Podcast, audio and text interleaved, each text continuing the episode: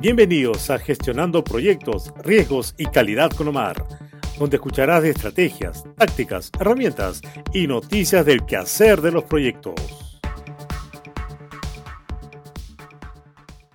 Tengo el gusto de presentar en esta oportunidad a José Luis Salvatierra. Él es un referente, una persona bastante eh, instruida, con mucha experiencia en el extranjero también.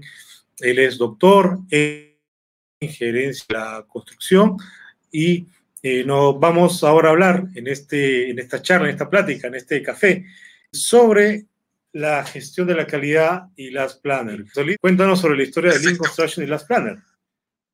A ver, eh, bien interesante estos temas. Yo creo que cuando los que hemos estado involucrados en las planners, eh, todo lo que tenga que ver con la integración de la calidad es clave ¿cierto? Sobre todo para el tema de los manejos de los requerimientos, para las condiciones de lo entregable, y que viene también a mezclar los dos mundos de lo que es la producción, pero finalmente entender bien qué significa producir en calidad también. Porque tú puedes producir, producir, producir, pero finalmente no estás cumpliendo con los requerimientos de calidad.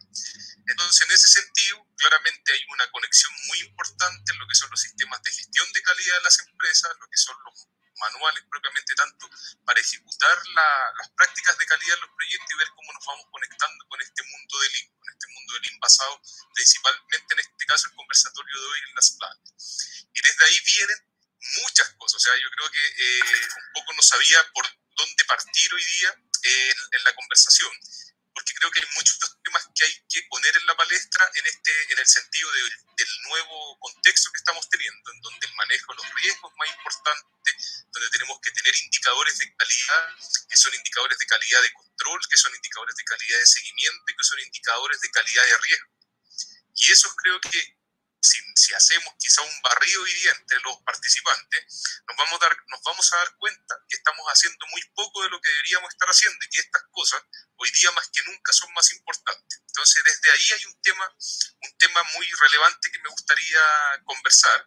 Desde ahí también viene cómo lo conectamos con la mejora continua, que es otro mundo, y otra de las cosas que también que me parece interesante conversar hoy día el tema de cómo buscamos prácticas sencillas para los trabajadores para evitar el making do, que es la pérdida del hacer por hacer y que también está muy conectado con lo que es el Last Planner, el desarrollo del Last Planner, que dentro de eh, explorar estos mundos. Nosotros justamente estamos haciendo un estudio en la Universidad de Chile que me ha, que me ha, me ha movido mucho más a involucrarme en estos dos mundos de lo que es la calidad y lo que es el Lean.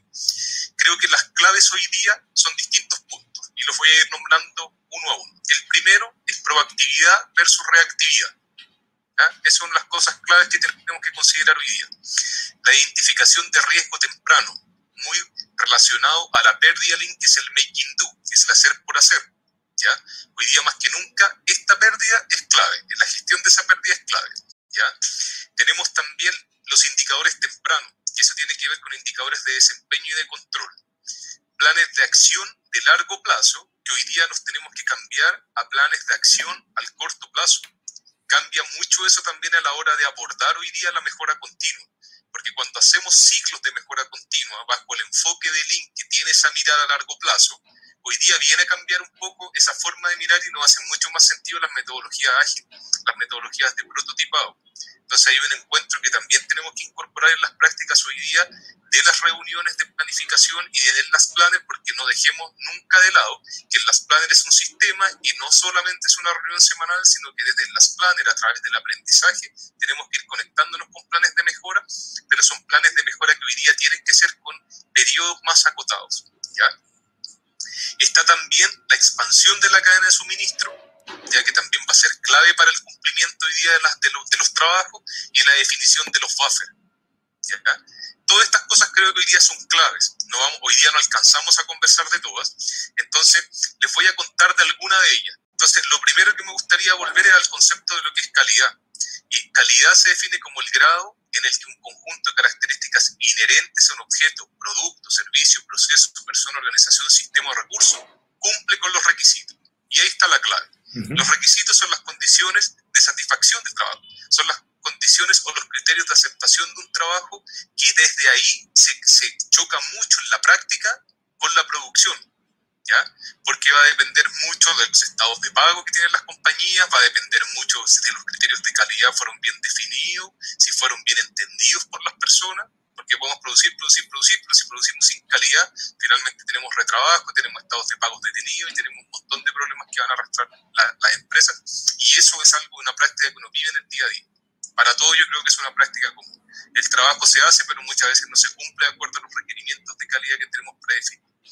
Entonces, desde ahí, creo que una de las claves que tienen que potenciar, y yo desde el año pasado que estoy involucrado en esta investigación, en donde estamos buscando identificar cuáles son comportamientos claves ¿ya? en la industria de la construcción asociados para el término del INDO, ¿ya? para las prácticas que se consideran también las más importantes para un proyecto que implementa el. Y acá le estoy adelantando los resultados de lo que pasa con respecto a la planificación colaborativa, o sea, muy asociado a lo que es las planas.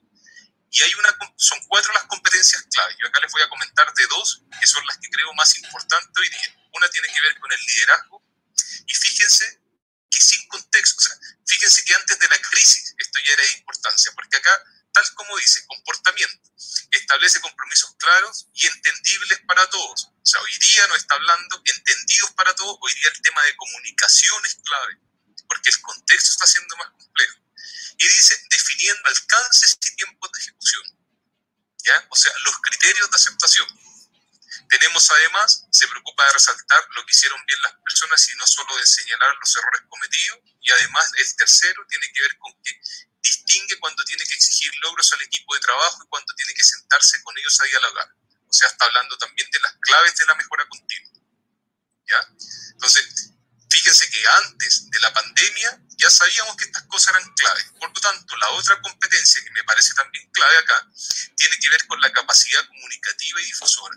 Porque hoy día es más complejo. Hoy día estamos pasando de mucho trabajo que hacíamos en forma presencial a un trabajo que estamos haciendo en forma más virtual. Hoy día las reuniones de planificación las puedes hacer en forma virtual. Hoy día hay aplicaciones que te permiten y son amigables una vez que las dominas. Se puede hacer un planning, se puede hacer una reunión de seguimiento hoy día la tecnología nos está permitiendo seguir planificando con esa visión de las planners en un ambiente distinto, en un ambiente virtual. Esta, esta, competencia también asociada a la planificación colaborativa que tiene que ver con la capacidad de comunicación difusora. Y hay tres comportamientos asociados a eso, o sea, tres comportamientos que hoy día tienen que ser clave para tener también el manejo de la calidad, tienen que ver con transmitir la información o las decisiones de una manera argumentada, Hoy día la gente necesita tener información clara, por lo tanto, cuando he identificado estas últimas semanas también cuáles son unas de las prácticas clave, tienen que ver también con la gestión y visualización de los indicadores. Las personas hoy día, como hay mucha incertidumbre, necesitan saber qué está pasando en los proyectos y en las organizaciones, porque así vas a cortar el rumor y cuando entienden las prácticas culturales en torno a una organización cortar los rumores es clave para que no avancen los problemas. Y los rumores van a cortarse cuando, cuando efectivamente hay datos que respalden el estado de una decisión. El dato mata relato. Tenemos una frase por acá. Exacto. Exacto, entonces eso es clave hoy día. También es una práctica que se les recomiendo mucho, el tema de que la información de los proyectos y de las organizaciones esté siendo comunicada semanalmente a sus trabajadores. Porque las personas ya tienen un grado de, incertidumbre muy complejo en, torno, en, cuanto al entorno. Por lo tanto, si tú estás siendo parte todavía de una organización, tienes que entender si la organización está enfrentando problemas, cuáles son, por qué y cómo se están visualizando y cuáles son las posibles soluciones que estamos buscando. La información hoy día tiene que ser de calidad, precisa, clara y tiene que ser difundida entre las personas.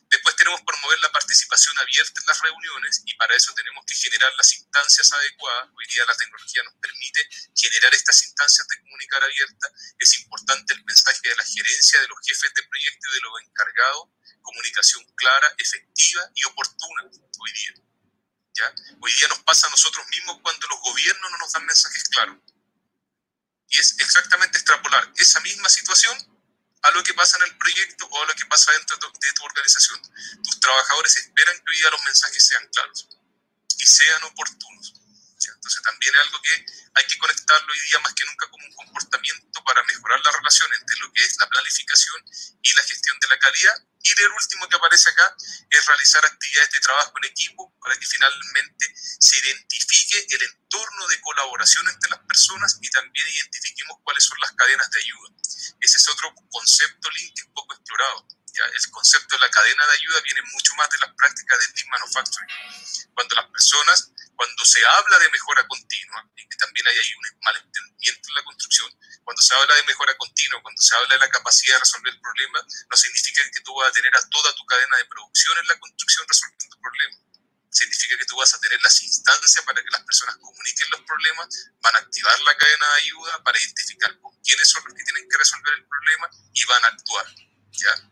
Entonces, ojo también ahí con esos malos entendimientos a veces que hay dentro de la construcción. Entonces, ese es uno de los puntos que quería destacar. El otro punto que quería destacar, Omar, tiene que ver con lo que hablábamos, con esta gestión o identificación del riesgo temprano y con el making. ¿Quién desarrolló el making, do? Creo que fue Cosquela. sí, el making do lo propone Cosquela. Y creo que está también involucrado Ballard dentro del primer artículo que escriben con el making do. No sé si es Ballard o Howell el que está involucrado dentro de, este, de la definición del concepto, pero el, el autor principal es Cosquela. Y el making do está asociado a la construcción, es el hacer por hacer, pero que aplica para cualquier tipo de, de industria, no solo para construcción, porque es muy sano el making do. El making do nosotros lo hemos aplicado, por ejemplo, en minería que ver con lo que hacen, por ejemplo, los aviones. Yo siempre se lo explico así a las personas. Los aviones antes de despegar dicen una palabra clave y todos hacen memoria emotiva y te repiten cross-check reportar. ¿Qué es el cross-check reportar?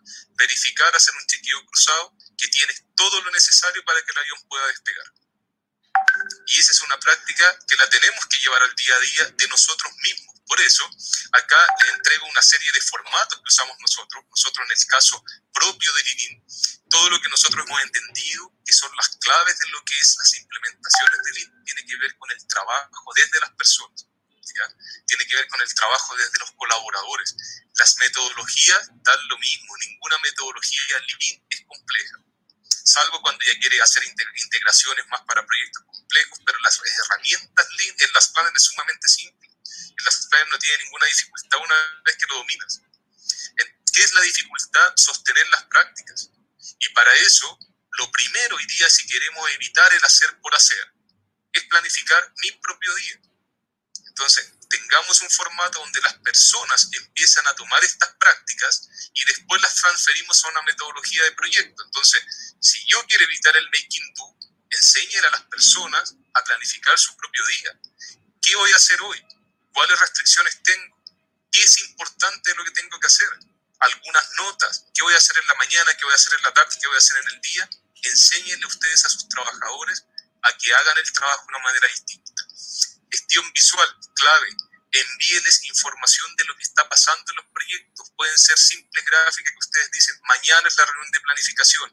No olvides que recordar al administrador de obra, al jefe de oficina, a los supervisores, recordar información a tiempo, ¿cierto? Las mismas cosas que estamos conversando, que hoy día son prácticas que más que nunca son importantes porque estamos teniendo barreras físicas de comunicación, ¿ya? Una buena reunión de planificación debe y entregamos también recomendaciones.